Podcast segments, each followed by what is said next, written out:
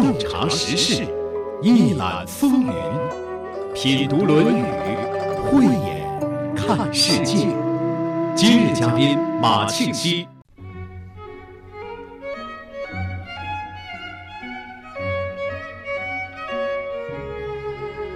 正在听节目的你，是一个研究儒学的人呢，还是一个学儒的人呢？你是一位学者呢，还是一位儒者呢？你可能会说什么乱七八糟的，听起来都差不多呀。乍听起来确实差不多，要是细了解，还真不一样。既然我们每周都在这里学习儒家的重要经典《论语》，那就先来把这些基本的概念了解一下吧。今日嘉宾马庆西，主持人溪水。传统文化当中有两个词儿，在这里也想请教一下您，一个是儒学，一个是儒者。这个儒学的范围是不是很大，是吧？儒学我们就可以知道，肯定是关于儒家的学问。比如说，有的人会研究四书，啊，研究这一些做学问，这是儒学。实际上，我们古人呢不讲儒学，讲的是学儒。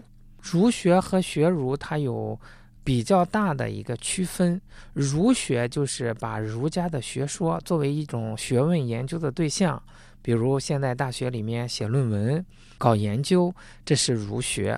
学儒呢，是学习像孔子、孟子这些人的行为，真正在日常生活中落实，这是学儒。哎，学儒这个词儿在生活当中被提到的很少，是，所以我们现在我们看都叫研究《论语》，研究孟子，都是把它当做一个学问啊。谁是研究孟子的专家？呃，研究孟子这本书，从文法上、从字句上来考证，真正是说我们说学儒应该是什么呢？是我在日常生活当中。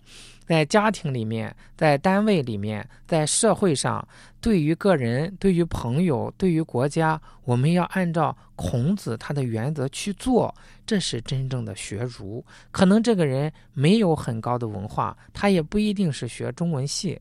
真正的学儒是社会各行各业都可以来学。比如说，一个老板，他的领导原则也是行仁政，那么他也是在学儒。还有这个区分，所以儒学的范围是广。我觉着大家如果能都是展开学儒的热潮，那才是真正的传统文化的复兴。那你刚才说儒学和这个学儒是不同的啊？嗯，搞这个儒学研究的，我们可以称为学者。那么学儒的人，我们可不可以称为是儒者呢？是可以这样称呼的。关键是现在咱们也不好鉴定，在现在这个社会上，我们也很少见到这样儒者这样的说法，顶多说他是一个儒商。实际上现在说儒商吧，往往觉得他会背《论语》啊，会什么？真正的儒商应该是用儒家的管理原则来治理企业，来领导企业，这才是儒商。那么例行这一个的，可以称他为一个儒者。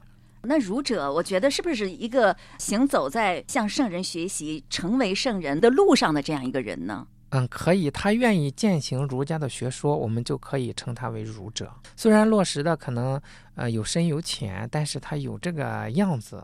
就可以称作儒者。真正的学得很好，我们说是大儒，那可能境界就比较高一些。那么在查找这个“儒者”这个词什么意思的时候，就看到了一些句子，比如说什么“真儒者必能铁肩担道义”，“真儒者理应经思而见履”。你觉得这些定义怎么样啊？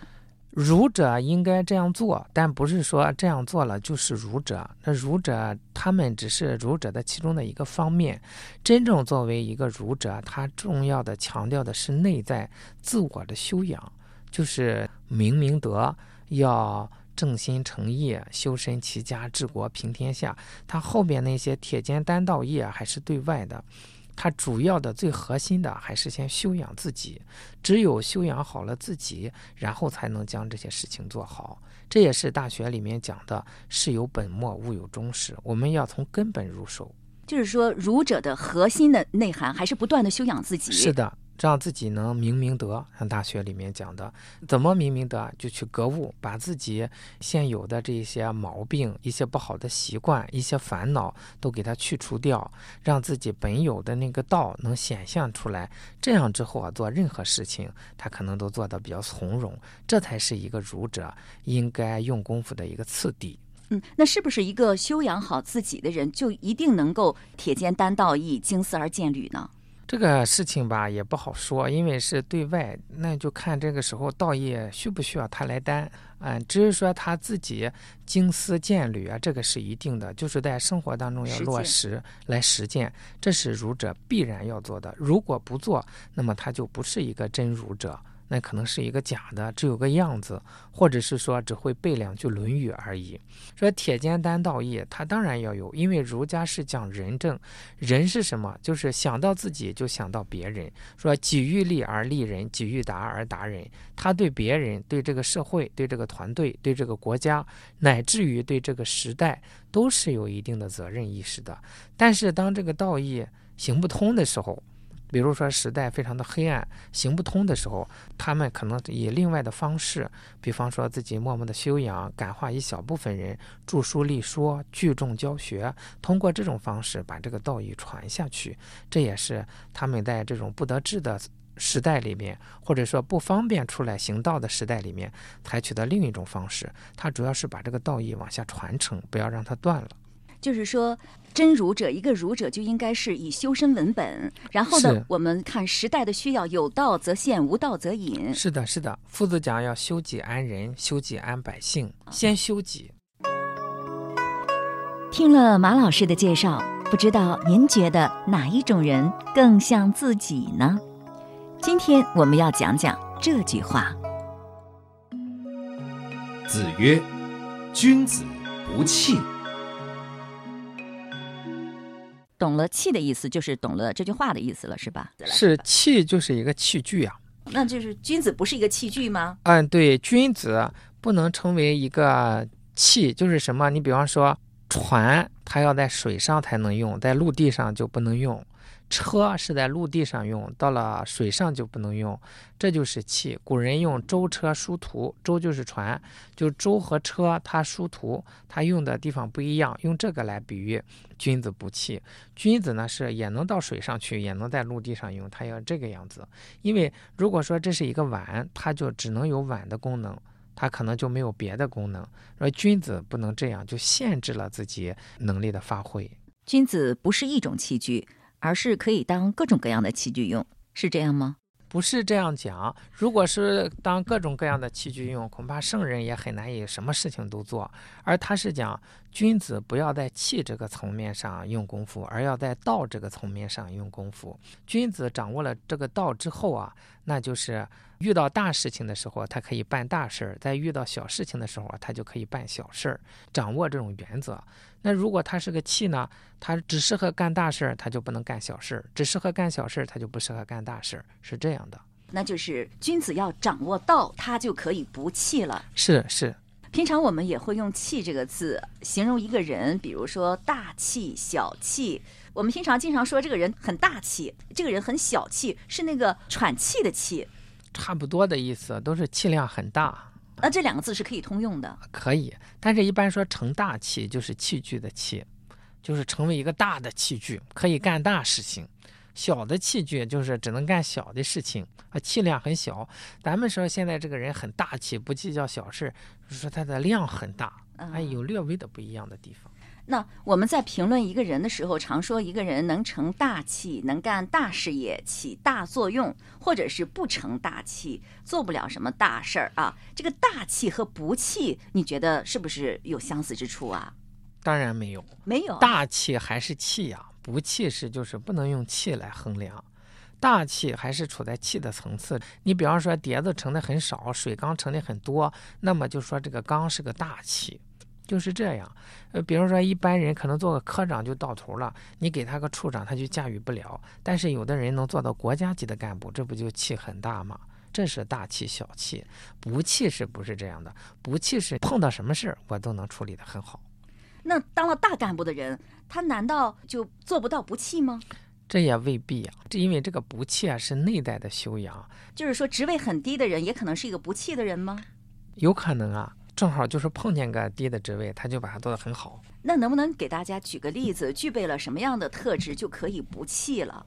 就是内在的修养达到一定的程度，掌握了这个道的原则。你比方说夫子，他可以做很小的官，也可以做个普通人，但是要让他做很大的官，他也能做得很好，而且他多能鄙视。什么叫鄙视？就是日常的一些琐事，他也能做得很好，这不就是不气吗？那你像有的人，他在一个单位做到很高的领导，或者在一个企业当中，也是把企业做得非常的大，卓有成就，全社会的人都知道他，那可以说是一个成大器的人。可以，但是还是不能说他是一个不气的人吗？是是，因为他内在到什么程度，我们不知道。就是你比方说他在企业里做得很好，可能我们把他调到政府部门，他能不能胜任啊？这也未必。那你的意思说，不气的人做企业能够做得很好，做科研也能做得很好，行政也能做得很好。就是说，他碰到什么事情，他就能把这个事情做得很好，这是不气。像很多人，比如说他做科研能够非常的称职，也能得到很高的成就，但是他不适合做行政领导。是是是，这就是气了。他的气就只适合成科研这个东西。那曾经子贡问孔子说：“次也何如？”子曰：“汝气也。”你就是一种器皿。子贡又问他：“我是什么器皿呢？何器也？”孔子说：“他是胡莲也，就是宗庙当中祭祀的时候盛祭品的器具，是吗？”是的，也可以说是国之重器了。嗯。但是我们都知道，子贡这个人是挺厉害的，擅长外交，做生意也非常的成功，还做过魏国和鲁国的宰相，应该是一个能力非常强的人，而且在我们的心目当中也是一个贤人。难道他只是一个气吗？还做不到不气吗？按照孔子的评价，应该是因为夫子说他是一个气。你看，说他是国家重器，那也还是个气，再重的气也是个气。不弃就是无形啊，大用无方啊那一种啊，也就是说，夫子对他的学生肯定比我们要了解的多。夫子对认为，可能子贡还没有掌握到。那你能不能给大家举个例子，谁可以算是不弃的人？比如说王阳明先生这样的人，基本上就可以说是不气。太高了啊！所以说，这个因为高，我们才要不断的往上攀升啊。不弃的人太少了呀，少不代表着没有，少也不代表着不能达到，少也不能说这是不对的。我们现在都追求的是要成器，而夫子最高的目标是成为不弃的人。那我们说一个人可以称为君子的这样的人还是有不少的，但是他这里说君子不气呀，按照他的标准，那世上的君子就太少了。君子确实是挺少，普通人多，君子少，这是必然的。但是呢，我们要不断的向着这个目标迈进。我们现在对历史了解的很少，我们现在熟悉的这些人都是根据他们的事功。我们来了解的，这个人可能一辈子没有干大的事情，那是因为他没有遇到这样的机会。一个不气的人啊，他一定不会去蝇营狗苟的去追求这一些机会。所以说他没有遇到，他把这个小事情做好了，我们认为他可能没有成大器，殊不知他的境界可能是不气的境界。因此，到底历史上有多少不气的人，我们是无法来衡量的。曾经我记得在《论语》当中，孔子多次评价这个管子哈管仲。管仲这个人，我们都知道他特别的了不起，呃，九合诸侯，一匡天下，为齐国做出了非常巨大的贡献。但是孔子就曾经说管仲小气，气量小。按照我的标准，我觉得他应该算个不气的人吧？他还算不上不气吗？管仲这个人，夫子在《论语》里面对他的评价是有截然相反的两个方面。在这个地方，我们要明了一点，就是夫子在教学的时候和他在讲办政治的时候是不一样的标准。教学的时候是仁义礼智信温良恭俭让，以这个标准来衡量。那他就说管仲这个人不够节俭，那这就气量很小。一个真正的不气或者大气的人，他一定是非常节俭的。因为很朴素的大方，如果注重了这种雕琢这些享受，他肯定气量要小。夫子从这个角度上，从教学的角度来讲，他是小气的。但是同样的，在宪问篇里面，夫子又讲了管仲是属于人，像子路啊、子贡啊这些人都问孔子说，管仲应该不算是人吧？夫子就说了：“你看管仲他做了多大的事情？他九合诸侯，一匡天下，还不以兵车，都不用战争的手段。尤其是还有一个特征，说如果没有管仲，我现在就披发左衽了，传统的文化都保存不了了。是因为有管仲，他尊王攘夷，把那个夷狄赶出在外。左衽，我们中华文文化是右衽，就是那个衣带往右边扣，是挽起头发来。”只有那个没开化的地方，它是披散着头发，衣服是朝左的。夫子在这里还特别看重了管仲对华夏文化的这种保存之功，而且在那么战乱的年代，因为管仲辅佐齐桓公，天下有了好多年的太平时代，只是发生了一些小小的摩擦，再也没有大的国际之间的战争，这是非常了不起的，对每一个国家的每一个百姓来说都是有好处。更何况还保留了华夏的文明，这个道统更加的重要。所以夫子从办政治，从他对整个国家、时代、文化的贡献来说，管仲是仁，是仁德的这个人，能算得上。那我们看他是评价的标准不一样，所以夫子很看重他的这个功劳，功劳很大。但是在某些小节上做的还不够，就是在这种礼乐这个方面还做的不够。所以说他辅佐齐桓公只是称霸，没有称王，没有行王道。所以从这个角度来说，管仲还算不上是说是那种不弃那么个境界。那历史上能堪为不弃的人，就是非常非常的少了。除了圣人，达到圣人境界的人，我看你没举出第二个例子。王阳明也是达到了圣人境界的人。王阳明先生就能达到这个，像曾国藩先生这些人都有。我们觉着少啊，第一可能是我们读史书读的少，第二一个是人家能做到不弃的这些人，往往他并不是说做出了能让我们记下的这些功劳，可能随着他们去世之后，我们就不了解了。因此，我们也不能贸然的。说历史上就很少，那不弃是不是可以作为一个人追求的境界呢？他不是追求的境界，就是不弃啊，要注重内在的修养。至于说外在这个气能做到多大事情啊，那是要看时代的条件，要看个人的机会。那这个不弃是不是可以和圣贤划等号呢？圣人一定是不弃的，不弃的就是圣人，圣人一定是不弃的，应该是可以这样说。贤人差不多也能到这个层次，那境界太高了，有点可望不可及的感觉。那不能这样想，我们古人讲为学守贵立志，我们首先要立定志向，我一定要做到。啊，那不弃也就是一种内在的修养。是，就是我掌握了，我明了了道，碰到什么事儿，我能把什么事儿干好。所以古代可能有很多人，但是呢，他内在修养到了很高的层次，他觉着外边这些事儿都有人干，那我就别去跟人家掺和了。我们觉着他好像默默无闻，因此后代人觉着好像没有，未必没有。那我觉得，如果把不弃作为自己所追求的一个内容的话，就好像我们希望达到圣人、贤人的境界一样，内心也是非常的自在、幸福的。是，所以我们有可能成为王阳明啊，成为曾国藩先生这样的，那是很好的事情。也可能达不到他们那样的成就，但是我们在生活当中也是游刃有余的。是的，是的，因为那个还是气的层面，我们内在的不气的境界。别人不知道，因为我们已经到这个层次了，所以我们也不忧伤，也不抱怨，我们依然会过得很好。只有明眼人一看，知道，哎呦，这个人境界很高，可能历史上没有留下我们的名字，但是我们曾经真正的到了这个境界啊！你看管子厉害吧，子贡也很厉害，他们还是个气呢，我们在追求不气，是我们有好处啊，就是。历史上有好多好多这样的人，给我们做出了榜样，从不同的方面告诉我们努力的方向。嗯，不能觉着管子就比我们厉害多少，他也是人，我们也是人。所以儒家讲，人人皆可以为尧舜，关键是我们愿不愿意去努力做，愿不愿意改掉自己的缺点，能不能真正的认可圣人讲的这一套。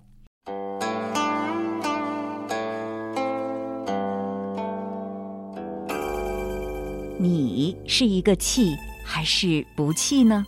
气是什么？气就是个东西嘛。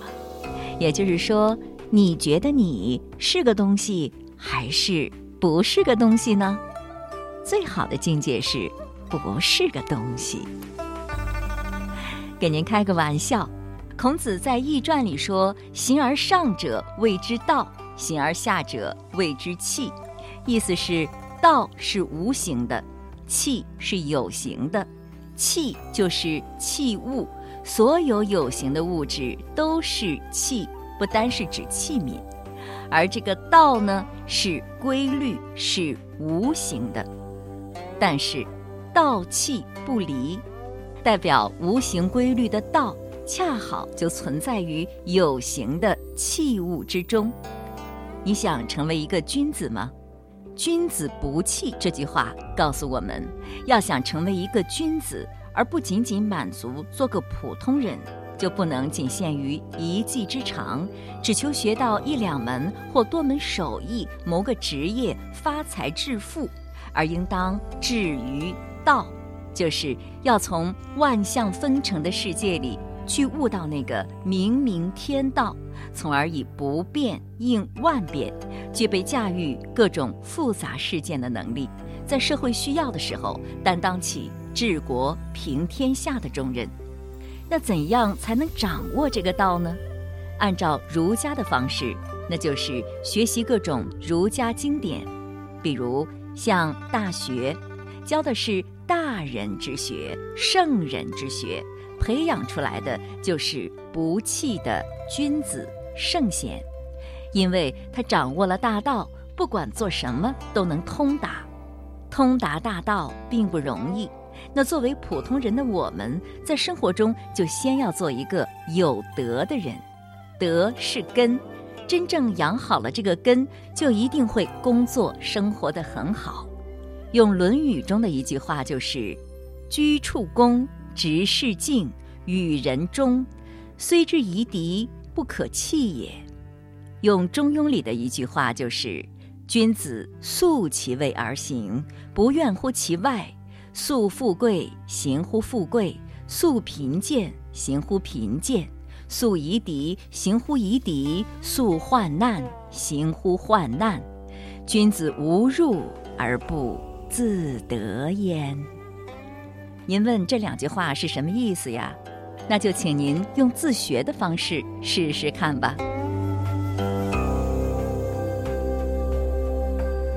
听众朋友，今天的节目就是这样了。品读《论语》首播每周日二十一点三十分，重播每周六二十一点三十分。品读《论语》往期节目已经上载山东经济广播手机客户端、闪电客户端。